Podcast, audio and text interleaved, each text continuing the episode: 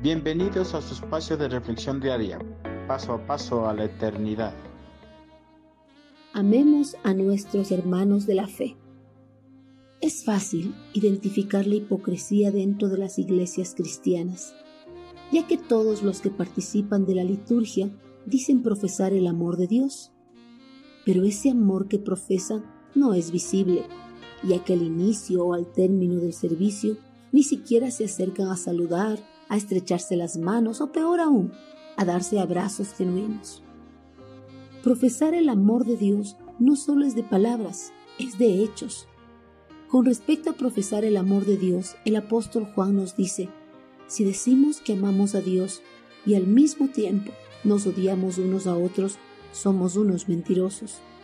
Porque si no amamos al hermano a quien podemos ver, mucho menos podemos amar a Dios a quien no podemos ver. Primera de Juan 4:20.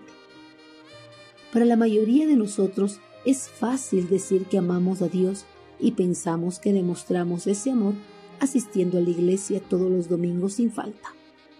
Pero asistir a la iglesia regularmente no es una prueba fehaciente de nuestro amor a Dios, pues la verdadera prueba de nuestro amor a Dios consiste en cómo tratamos a quienes están delante de nosotros como los miembros de nuestra familia y todos los que conforman el cuerpo de Cristo, los cuales fueron creados por el Señor. Juan nos dice que si no demostramos el amor por nuestro prójimo, nosotros estamos mintiendo al decir que amamos a Dios.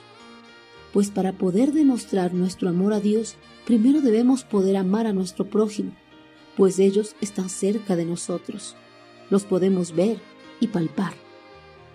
Una vez que podamos expresar nuestro amor por los miembros de nuestra familia cristiana visibles, estaremos en capacidad de expresar nuestro amor a Dios, quien es un ser invisible, pero siempre está cerca de nosotros, cuidándonos y guardándonos de todo mal.